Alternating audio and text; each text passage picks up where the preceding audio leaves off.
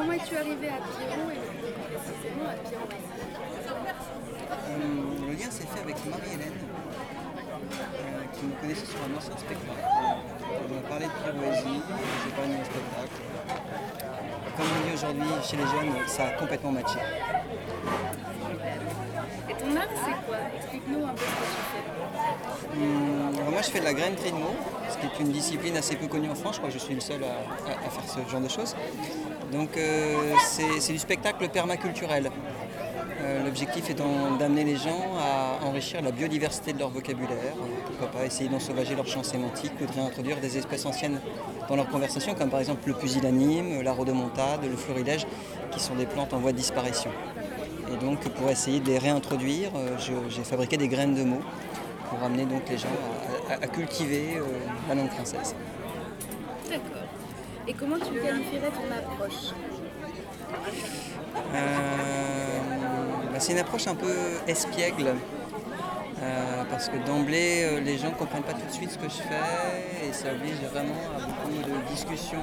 de- C'est un, travail de, ch- de. Euh, je suis à cheval entre le, le vendeur du marché, euh, le spécialiste du dictionnaire et le, le prof de français. Peux-tu nous parler de ton parcours artistique? Ah, mon parcours artistique, euh, euh, moi je viens du cirque à l'origine. Mon truc c'était pas du tout les mots, c'était essentiellement le corps, l'acrobatie, la jonglerie. Et je me suis ouvert assez tardivement au monde du théâtre, du théâtre de rue. Et puis par ailleurs, euh, moi j'ai un, j'ai un parcours dans les lettres. Et je, j'ai- je me suis mis un moment à commettre un ou deux romans. Et, et j'ai eu envie de faire le pont entre euh, mon travail d'écrivain et mon travail de comédien. Et c'est comme ça que j'ai créé ce- cette idée de graineterie de mots. Euh, Qu'est-ce que tu as appris par le passé que tu utilises encore aujourd'hui? Ah, c'est une question assez, assez complexe. Euh, Il y a une phrase qui guide ma vie. J'ai appris ça d'un clown. C'était dans un stage de clown et il m'a dit Tout inattendu est une bonne surprise. Et je trouve que c'est une phrase qui guide ma vie parce que du coup, euh, euh, lorsque je vais faire un spectacle, je sais que ça peut mal se passer, qu'il peut y avoir des complications, il peut y avoir des, choses bizarres qui arrivent. Et je fais toujours le choix de me dire que tous les accidents, tout ce qui se passe, c'est une bonne surprise et qu'il faut en faire quelque chose de drôle. Et ça me permet aujourd'hui d'a- d'avoir une approche de la vie très festive. Je pense que c'est une phrase qu'on peut tous retenir. Euh, As-tu des thèmes de prédilection Euh, Est-ce que j'ai des thèmes de prédilection Euh, Je crois que je n'y peux rien, mais j'adore toujours faire des choses un peu subversives, mais euh, modestement.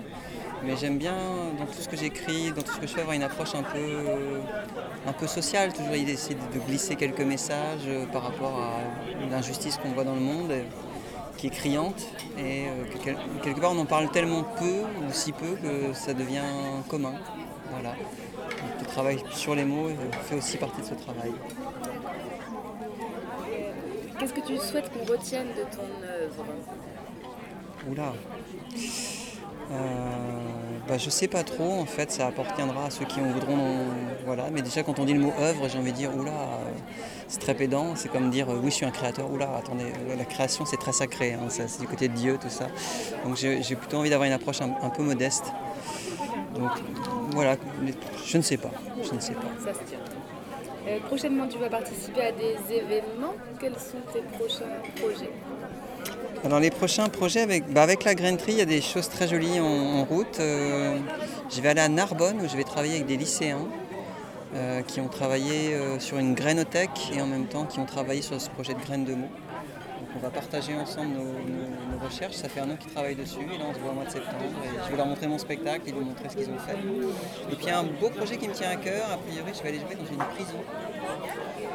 Je, je suis amusé d'avance mais qu'est-ce qu'on va pouvoir se raconter entre des prisonniers et un grainetier de Qu'est-ce qu'est-ce qui va se passer? Est-ce qu'il y a un artiste avec lequel tu aimerais collaborer Que ce soit connu.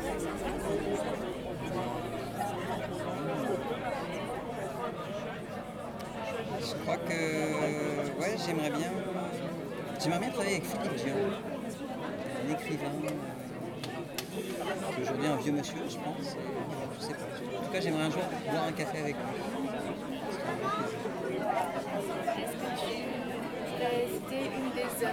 Marqué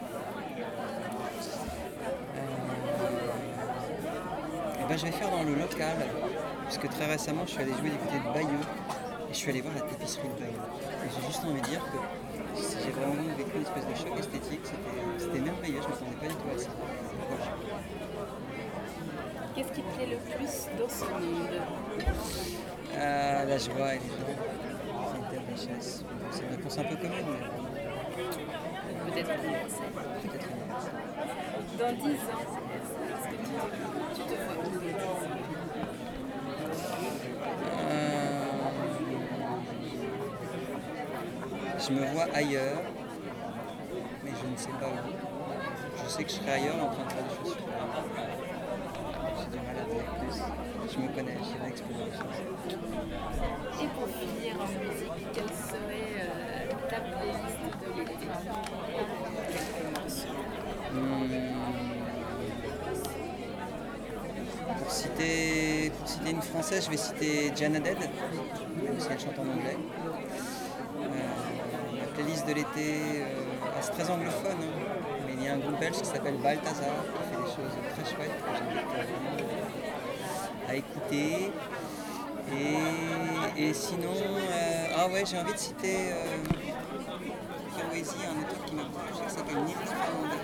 C'est un monsieur qui est décédé cette année. Et il a écrit des chansons merveilleuses. Et c'est peu un de ses disques. D'accord. Ok, merci beaucoup. Merci.